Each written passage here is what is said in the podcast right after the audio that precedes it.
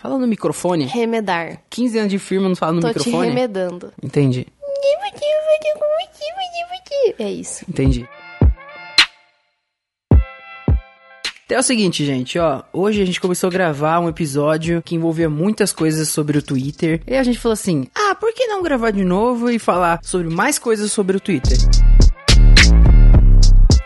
Quero falar sobre um tema que acontece muito no Twitter, que é a cultura do cancelamento. E, Beatriz, o que, que você acha sobre esse tema? Eu acho uma puta falta de sacanagem a cultura do cancelamento. Para mim, assim, ela reflete muito essa dinamicidade que a gente tá vivendo agora. Primeiro, das coisas serem, acontecerem muito rapidamente. E segundo, de uma exposição muito alta e muito frequente de tudo que, que as pessoas pensam. Vira um bando de gente dando sua opinião, tá com a língua solta no Twitter, dando sua opinião. E um bando de gente julgando isso, né? Aqui a gente tá focando, né, principalmente nos pequenos deslizes que as pessoas cometem e aí elas sofrem o famoso cancelamento. Diante de declarações racistas e machistas, é óbvio que a gente não concorda e que a gente quer mesmo que a pessoa seja cancelada e morta, se pudesse. O caso do cancelamento mais rotineiro que a gente vê é pessoas, né, que fazem pequenos comentários infelizes ou pequenos erros no discurso e aí já caem um milhão de pessoas em cima matando e julgando e cancelando. Não só os pequenos erros, mas também omissões. Tipo, a Anitta não falou nada do Bolsonaro. Meu Deus, vamos cancelar é, a Anitta. Verdade, verdade. Tem a questão da omissão também. E eu acho isso um pouco imaturo, porque se a gente for ver as relações reais, elas demandam mais paciência e mais esforço e mais compreensão. Não é assim, ah, a pessoa errou e cancelou. Mano, você tá no, na empresa, o seu chefe fez alguma coisa errada. Você não vai poder cancelar seu chefe. Você não vai poder cancelar quase nada no mundo real.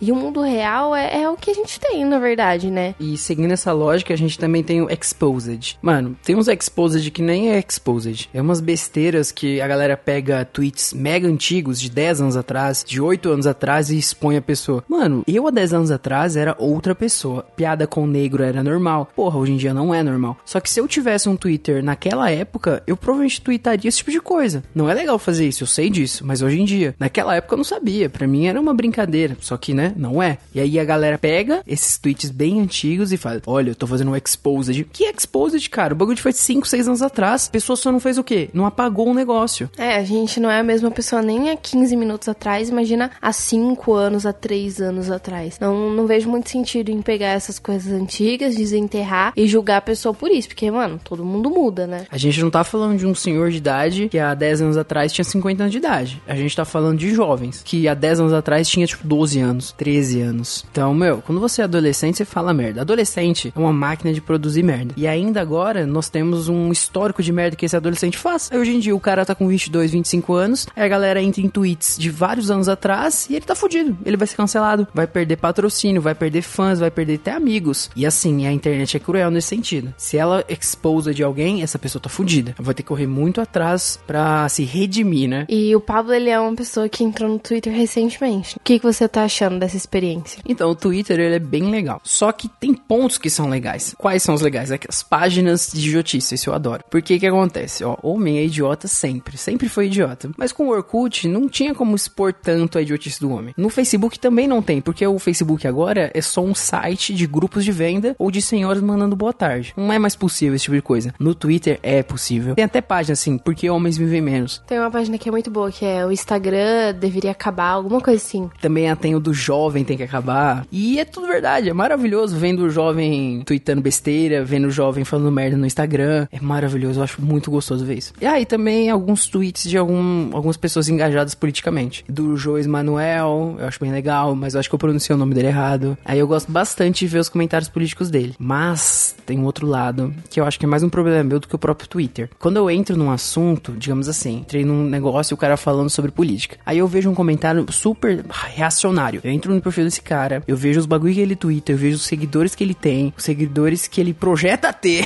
eu vejo tudo. E eu começo a fazer uma análise da vida dele para ver porque ele é um idiota. E isso eu gasto, sei lá, uma hora da minha vida para nada. E é culpa minha do Twitter. O Twitter me instiga a fazer isso. É, pelo menos você não faz isso comigo, né? Ah, não, é. Com você não. Você não me stalkeia no Twitter? Ah, não. Às vezes eu entro no seu perfil porque você publica coisas do podcast. Aí eu tenho que curtir e compartilhar. Só que não aparece no meu feed. Então, volta e meia eu acesso o perfil pra retweetar. Eu não sei se você já reparou, tem vezes que eu entro e eu retweeto umas 3, 4 vezes seguidas. Porque você não aparece na porra do meu feed. Às vezes tem muita coisa no seu, no seu feed e aí você acaba perdendo. Pode ser também. Eu tenho problemas com, com, re- com redes sociais. Eu acho elas mais danosas do que, do que deveriam e do que eu espero que sejam. Mas o Twitter eu acho um espaço bem divertido, assim. Eu vejo threads bem interessantes, assim, realmente interessantes. Tem umas que são boas mesmo. Tem umas que são inúteis. Maioria. Nossa, eu vi uma, o meu primo que me mostrou. Era assim, pra você que tem toque, imagens que, que são perfeitas, alguma coisa assim. Aí a primeira imagem era realmente coisas perfeitas, assim, satisfying. Aí seguia e só tinha foto dos BTS lá, Dos. dos K-popers. Ah, nossa, nossa, Beatriz, de novo. Coisas que eu não gosto do Twitter é os K-popero. Os K-popero, eles comentam tipo assim: Nossa, gostei muito do seu post. Do nada tem um coreano bizarro, super branco, dançando. Não faz sentido nenhum. Tem um japonês coreano dançando aleatoriamente num post. Não tem sentido. Eu não sei quem é Kim Jong-sen. Eu não sei quem que é, caralho. Para com isso. Eu não tenho 12 anos de idade. Coisa chata. O Pablo sempre trazendo seu terror de ódio pros episódios, né? Eu acho uma coisa legal no Twitter que a galera aprendeu a se enaltecer mais, né? Você não acha? Como assim? A galera posta muito mais fotos se enaltecendo, se elogiando, assim, abertamente e livremente, coisa que não acontece no Instagram. O que eu sinto no Instagram é um negócio assim: postou uma foto bonita, espera os biscoitos virem. No Twitter, não. Você posta a foto e você se dá o próprio biscoito, entendeu? Eu acho isso muito legal, muito divertido. Mas eu não acho que isso é da nossa bolha, dos nossos amigos e as pessoas que nós seguimos. Hum, nem um pouco. Você, não, você acha que é uma tendência? Eu acho que é uma tendência, porque vários perfis aleatórios, assim, que eu vejo, eles fazem a mesma coisa. Você já chegou nesse ponto de falar sobre enaltecer esse tipo de coisa? Eu vou entrar num ponto um pouco polêmico que eu não tenho resposta sobre isso. Na nossa sociedade tem os movimentos das minorias, etc, não tem? No Twitter eu percebo que ela existe, mas ela é extremamente elitizada e classista mesmo. Isso me incomoda bastante. Ah, você não tem vivência. Desculpa quem concorda, mas pra mim vivência de cu é rola. Se você tá ali estudando, se você tá participando, tá vendo, meu, você tá querendo empatia, então você entende, você tem o poder da sua fala de participar. Não, não vejo nenhum problema nisso. Então é a mesma coisa de falar, não, ó, Marx não pode escrever sobre os trabalhadores porque ele não era trabalhador, era um intelectual. E a gente cai nesse problema muito sério, né? Todo mundo pode opinar, pode trabalhar ideias pra aumentar elas. Mas no Twitter tem essa coisa. Se você não é desse segmento, se você não tem essa visão nesse segmento, você vai ser excluído. E se você não tomar muito cuidado, você vai tomar no meio do seu cu. Eles vão fazer até o seu perfil cair. Eu acho problemático. E assim, claro que eu não tenho respostas para o que eu tô falando. Eu não tô acusando o movimento negro, nem o movimento LGBTQ+, e muito menos o movimento dos gordos. É claro que eu tô apontando esses erros, mas eu não tenho respostas. Então, se você que tá ouvindo é, entende o que eu tô querendo dizer, por favor, comenta e fala a sua opinião. Fala se eu tô errado, se eu tô certo, se as minhas indagações fazem sentido, beleza? Não leva pro lado pessoal. Eu acho que o Twitter, ele é uma rede social que não é muito favorável ao flerte. O Instagram, ele é aquele negócio que a gente já, já captou a malemolência da rede, né? A pessoa posta story, você responde o story, vai lá, curte foto antiga, comenta Tinder. na foto. É o Tinder. Aceito socialmente. Mais aceito socialmente, né? Porque eu acho que o Tinder é aceito socialmente. Ah, não. Mas você pode falar assim, ah, eu conheci essa menina pelo Instagram. Conheci pelo Tinder, você não vai falar pra sua mãe. Mas É, pelo Instagram verdade, você pode verdade, falar. Verdade. O Twitter eu acho que é uma rede meio desfavorável ou pouco favorável ao flirt. As interações que vão acontecer é o quê? Like nos tweets, né? Talvez mandar uma DMzinha assim ou outra, mas não tem aquele negócio velado de responder o story. Se você responder um tweet, vai aparecer pra todo mundo.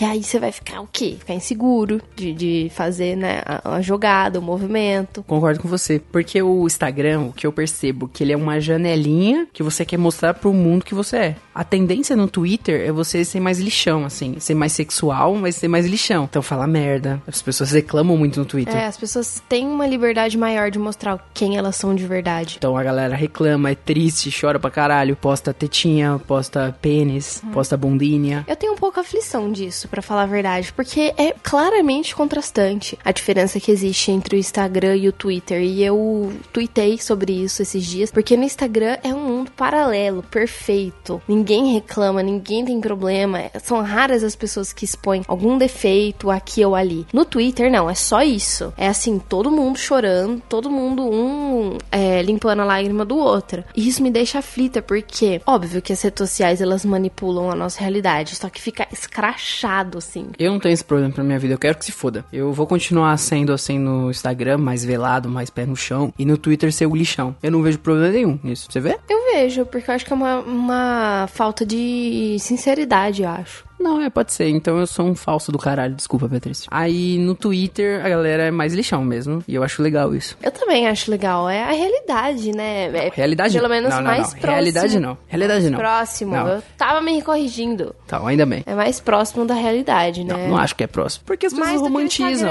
Não. Não. Rede social é fake, mano. Rede social. Lindo. Eu tô comparando os dois. Se a gente for pegar o Instagram pra pegar o Twitter, o Twitter é muito mais próximo da realidade, porque as pessoas falam dos problemas. E viver é ter problema. Eu acho que no Twitter as pessoas romantizam muito a situação que elas estão. Ah, tem pessoas que postam foto, nossa, eu tô tomando três tarja preta, nossa, olha como eu sou idiota, agora eu vou fumar maconha, nossa, olha, eu sou muito radical, porque eu tenho depressão, então eu tenho que sofrer muito, olha só, eu tomo remédio. Você vê como que é tomar remédio, fumar maconha e beber? Olha que triste. É verdade, isso eu acho bem, bem paia mesmo. Mas é infantilidade, né? Isso aí é o remanescente Tumblr. A galera do Tumblr foi proibida de postar tetinha, aí eles correram pro Twitter, porque no Twitter você pode postar tetinha. No Twitter você pode postar o que você quiser, né? Inclusive tem uns perfis, você não precisa entrar em site pornô pra ver pornografia. Você pode entrar no Twitter.